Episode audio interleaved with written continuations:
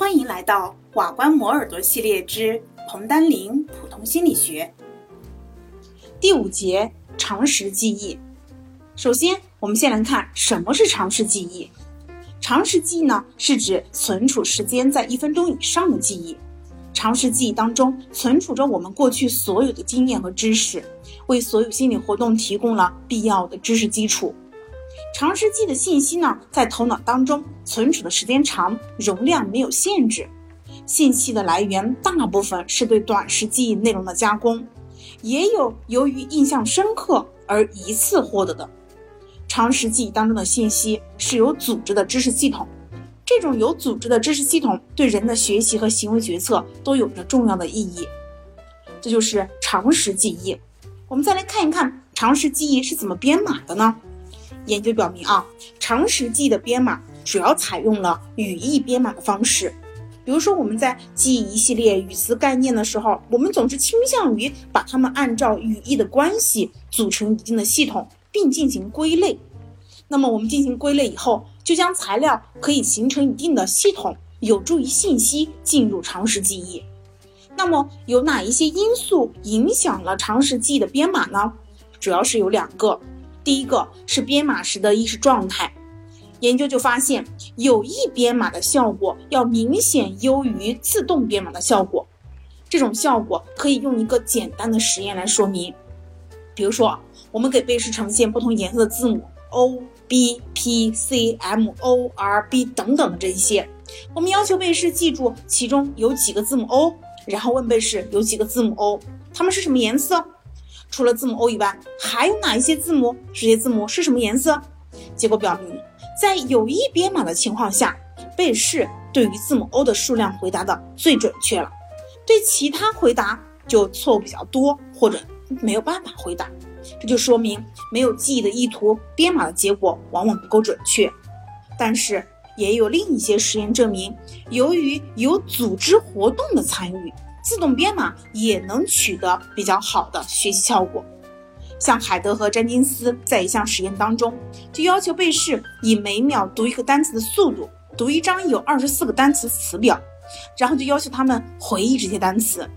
把被试分成了七个组，在其他条件相同的情况之下，只有指导语是不一样的。第一组是有意学习组。那么这个时候就会要求背试在词表呈现以后立即回忆这些单词。第二组和第四组是伴随学习组。那么在第二组当中呢，要求背试在读单词时按照愉快和不愉快的程度来评价每个单词。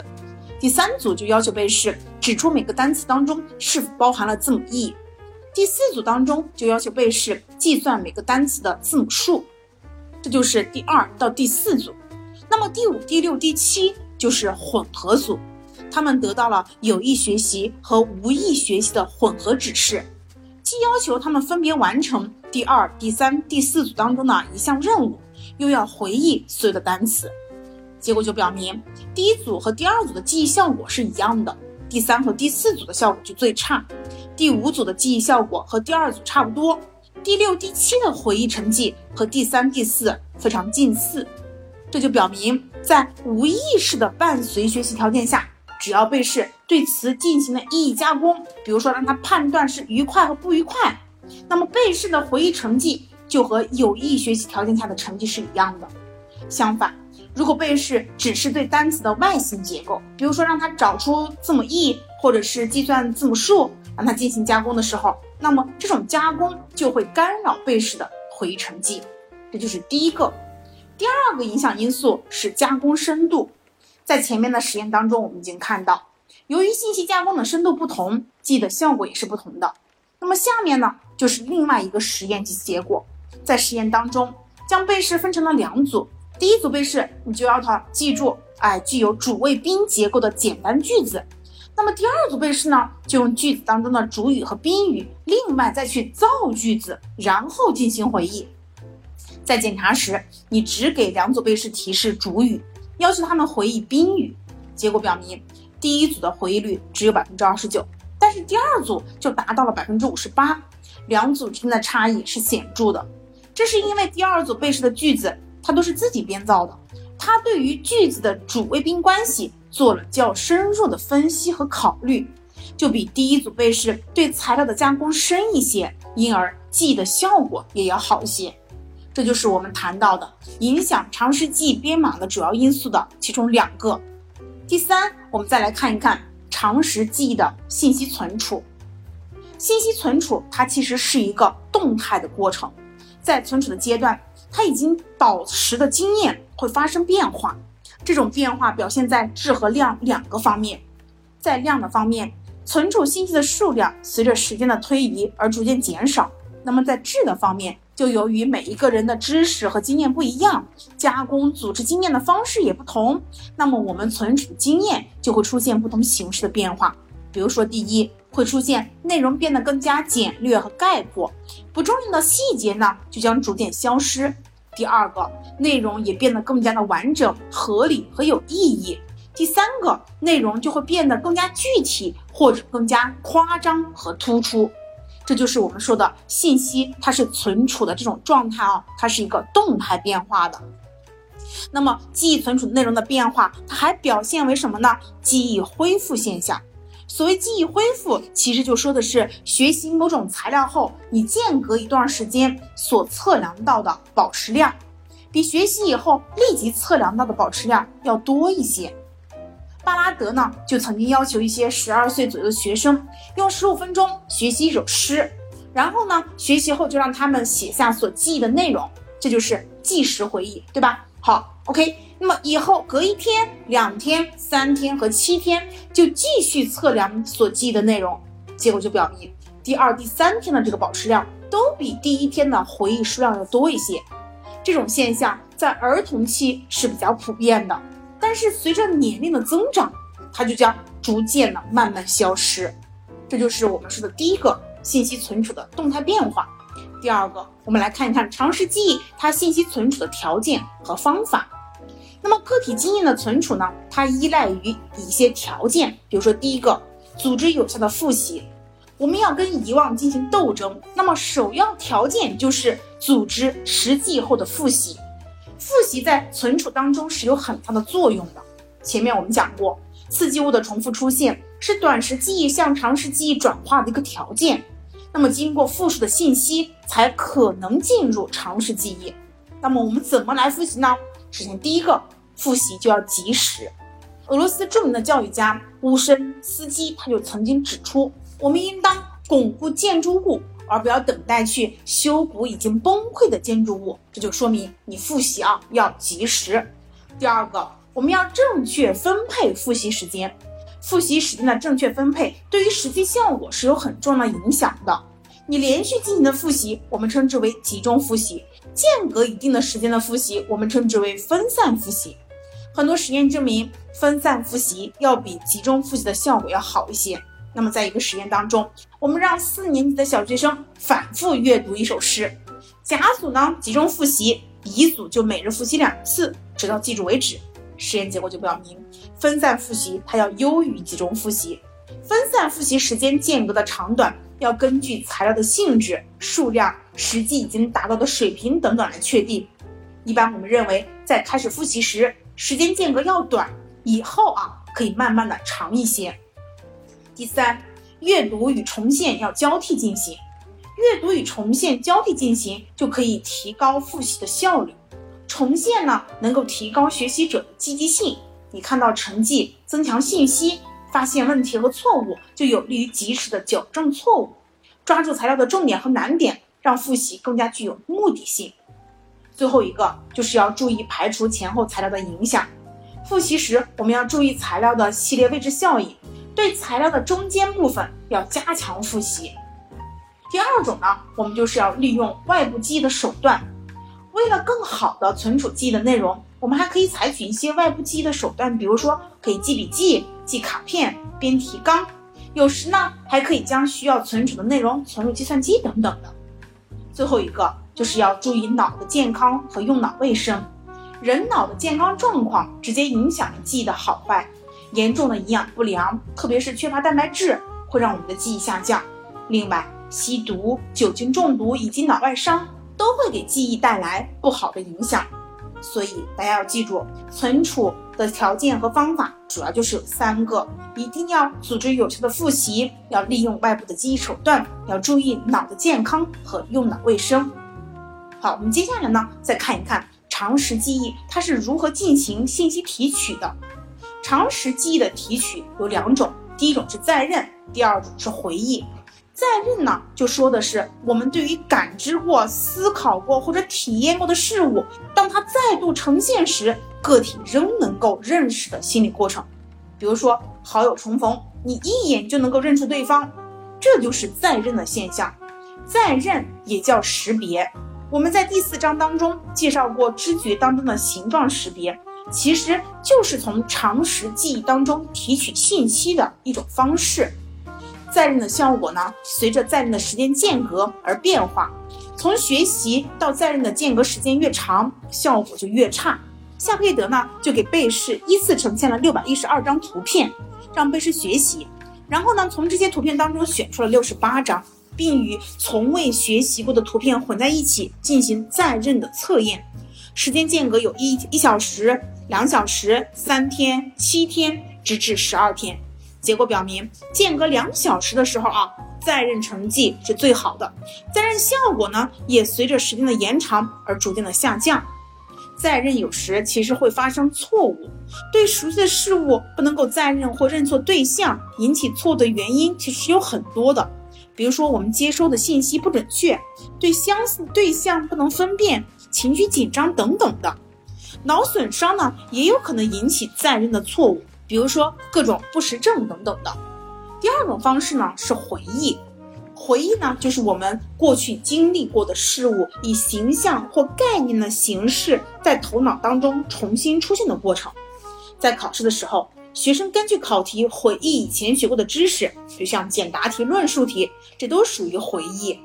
回忆通常呢以联想为基础。比如说见到天阴了，你就会想到要下雨了。那么这种由一个事物想到另一个事物的心理活动就是联想。在回忆过程当中，经常会出现提取信息的困难，这可能就是由干扰引起的。比如说我们在考试的时候，有人明知考题的答案，但是由于当时情绪紧张，一时就想不出来。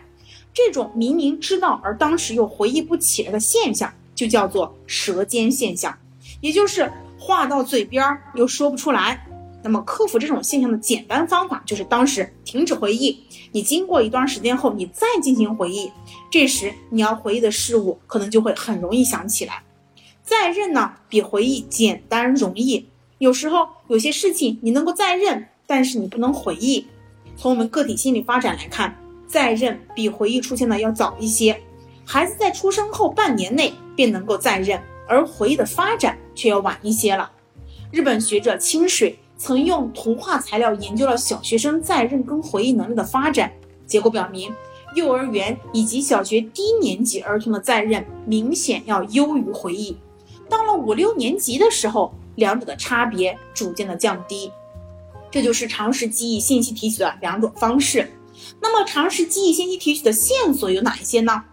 我们能够帮助常识记忆提取的刺激、情境或者事件等等，都可以是。提取的线索，比如说，当你回到阔别已久的故乡，那里的房屋、树木、道路，甚至一砖一瓦，都可以帮助你回忆起许多童年时发生的事情。在这里，房屋、树木这些就是我们常识记忆提取的一个线索了。研究发现，情境和生理或者心理状态是我们常识记忆重要的提取线索。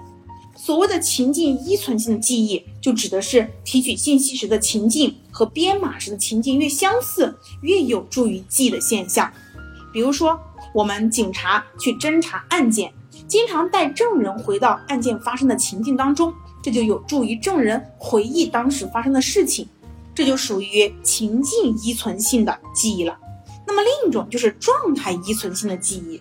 他说的呢，就是我们提取信息的时候，你的生理或者心理状态跟编码时的状态越相似，就越有助于记忆的现象。也是你心情好的情况之下，我们往往回忆出更多美好的事物；而心情不好的时候呢，我们往往更多回忆起不愉快的事物。同样，跟外部情境一样，学习时内在的生理跟心理状态也会被编码进入常识记忆。这些状态作为一种提取线索，也能够促进记忆当中信息的提取。上面这些研究就告诉我们，编码时建立各种记忆的线索，提取时我们利用这些线索，在一定程度上会提高我们记忆的成绩。这就是长时记忆信息提取的线索。最后呢，我们来看一看长时记忆当中信息的遗忘是怎么来的。首先，我们先来看遗忘是什么。记忆保持的最大变化其实就是遗忘了。遗忘和保持是矛盾的两个方面。记忆的内容不能保持或者提取时有困难，就是遗忘。比如说，实际过的事物，在一定的条件下你不能再认真回忆了，或者再任何回忆发生了错误，这就是遗忘。遗忘呢有各种情况。能再认不能回忆的叫不完全遗忘，不能再认也不能回忆的叫做完全遗忘。一时不能再认或者重现是临时性的遗忘，永久不能再认或回忆时叫做永久性的遗忘。OK，这就是我们遗忘的一些分类。那我们再来看一看遗忘的进程。德国心理学家艾宾浩斯最早研究了遗忘的发展进程。他受费希纳的心理物理学纲要的启发，采用了自然科学的方法对记忆进行了实验研究。我们可以看到啊，遗忘在学习之后立即开始了。遗忘的过程呢，最初进展的是很快的，以后呢逐渐缓慢。在学习二十分钟之后，遗忘就达到了百分之四十一点八，而在三十一天之后，遗忘仅达到了百分之七十八点九。根据这个研究，他就认为保持和遗忘是时间的函数。他还将实验的结果绘成了曲线，这就是著名的艾宾浩斯遗忘曲线。后来很多人重复了他的实验，所得的结果和艾宾浩斯的结论大体是相同的。那么遗忘的进程呢？不仅受到时间因素的影响，它还会受到许多其他因素的影响。主要呢就有以下几个方面。第一个就是实际材料的性质跟数量。一般我们认为，对形象的材料。比对抽象的材料遗忘的要慢一些，对有意义的材料比对无意义的材料遗忘要慢得多。在学习程度相等的情况下，我们实际材料越多，遗忘的就越快；实际材料越少，就遗忘越慢。因此，学习的时候我们要根据材料的性质来确定学习的数量，不要贪多求快。第二个就是学习的程度，一般我们认为。对于材料的实际没有一次能达到无误背诵的标准，就称为低度学习。如果达到了恰能成诵之后，还继续学习一段时间，就称为过度学习。实验证明，低度学习的材料很容易遗忘，而过度学习的材料比恰能背诵的材料记忆效果要好一些。当然，过度学习有一定的限度。花费在过度学习上的时间太多，会造成精力跟时间的浪费。第三个就是实际材料的系列位置了。我们发现，在回忆系列材料时，材料的顺序对于记忆效果是有重要的影响的。在一项实验当中，实验者要求被试学习三十二个单词的词表，并在学习后要求他们进行回忆。回忆时可以不按原来的先后顺序。结果发现。最后呈现的项目最先回忆起来，其次是最先呈现的那些项目，而最后回忆起来的是词表的中间部分。在回忆的正确率上，最后呈现的词遗忘是最少的，其次是最先，遗忘最多的就是中间。在回忆系列材料时发生的现象就叫做系列位置效应。最后呈现的材料最易回忆，遗忘最少，叫静音效应。最先呈现的材料较易回忆，遗忘较少，叫首因效应。这种系列位置效应已经被许多实验证实。用电视新闻节目作为素材，我们进行的回忆实验也发现了系列位置效应。但由于节目的重要性有所不同，系列位置效应表现的啊就更加复杂。第四个影响因素就是实际者的态度。实际者对于材料的需要、兴趣等等的，对于遗忘的快慢也有一定的影响。研究表明。在人的生活当中，你不占重要地位的、不引起人们兴趣的、不符合个人需要的事情，是最容易被遗忘的。以上呢，就是影响遗忘的一系列的因素。那我们来看一看遗忘它到底是原因是什么呢？啊，总结起来是有四种。第一个就是衰退说，衰退说认为呢，遗忘是记忆痕迹它得不到强化而逐渐减弱，以致最后消退的一个结果。这种说法最容易被我们所接受，因为一些物理的、化学的痕迹有随时间衰退甚至消失的现象。那么在感觉记忆和短时记的情况下，未经注意或重述的学习材料，可能由于痕迹的消退而遗忘。但是衰退说很难用实验证实，因为在一段时间内保持量的下降，可能是由于其他材料的干扰，而不是痕迹衰退的结果。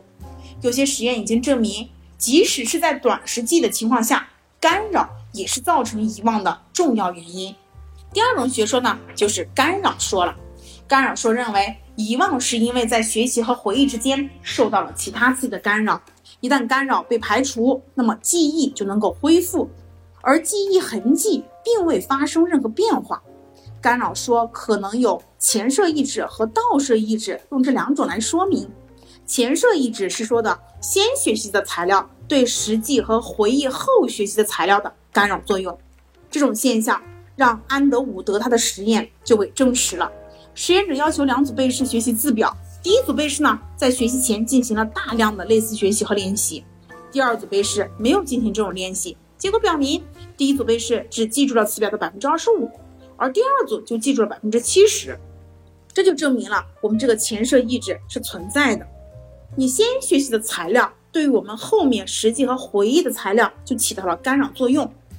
那么后学习的材料对实际和回忆先学习的材料的干扰作用，就称之为倒摄抑制。研究者呢，首先发现这种现象，他们让被试实际无意音节后。休息五分钟，再进行回忆，结果回忆率仅是百分之五十六。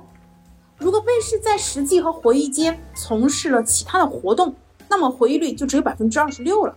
这就说明后面从事的活动对前面的学习起到了干扰作用，因而就让他的成绩有所下降。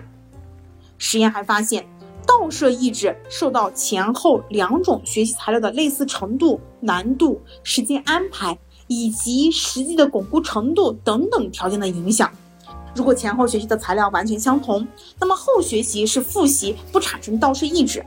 在学习材料由于完全相同向完全不同逐步变化的时候，倒摄抑制逐渐减弱。材料的相似性达到一定的程度，抑制作用最大。以后呢，抑制又逐渐的减弱。到了先后实际的材料完全不同时，抑制的效果最小了。另外。前面我们谈到的系列位置效应产生的原因，也和这两种抑制的作用有关。材料当中的中间部分，由于同时受到了前摄抑制跟倒摄抑制的影响，因而对它们的实际和回忆都很困难；而首尾材料仅受到了某种抑制的影响，因而对他们的实际与回忆的效果就会好一些。第三种就是压抑说，压抑说认为呢，遗忘是由情绪或动机的压抑作用引起的。如果这种压抑被解除，记忆也就能恢复。这种现象首先就是弗洛伊德在临床实践当中发现的。他在给精神病人实行催眠术时发现，许多人能够回忆起早年生活当中的许多事情，而这些事情平时是回忆不起来的。他就认为，这些经验之所以个体不能回忆起来，就是因为回忆他们会让人产生痛苦、不愉快的情绪。于是我就拒绝他们进入意识，就像它存储在了无意识当中，也就是被无意识的动机压抑了。只有当情绪联想减弱时，这种被遗忘的材料才能够被回忆起来。那么在日常生活当中啊，我们由于情绪紧张而引起遗忘的情况也是常有的。比如说我们在考试的时候，由于过分紧张，就会使一些学习过的内容怎么也想不出来。压抑说呢，就考虑了个体的需要、欲望。动机、情绪等等在记忆当中的作用，这是前面两种理论所没有涉及的。因此，尽管啊它没有实验证据的支持，但仍然是值得重视的一种理论。最后一种呢是提取失败说，有的研究者就认为，存储在长时记忆当中的信息啊是不会丢失的。我们之所以想不起来一些事情，是因为我们在提取有关信息的时候没有找到适当的提取线索。比如说，我们常常有这样的体验：明明知道对方的这个名字，但就是想不起来。提取失败的现象提示我们，从常识记忆当中提取信息是一个复杂的过程，而不是一个简单的全或无的问题。如果没有关于某一件事的记忆，即使给很多的提取线索，我们也想不起来。但是同样的，如果没有适当的提取线索，我们也没有办法想起曾经记住的信息。这就像是在一个图书馆，你需要找一本书。如果我们不知道它的这个住者或者是这个检索的编号，你即使知道它就放在书库当中，我们也很难找到它。恭喜你又听完了一个章节哦，离研究生又近了一步哦。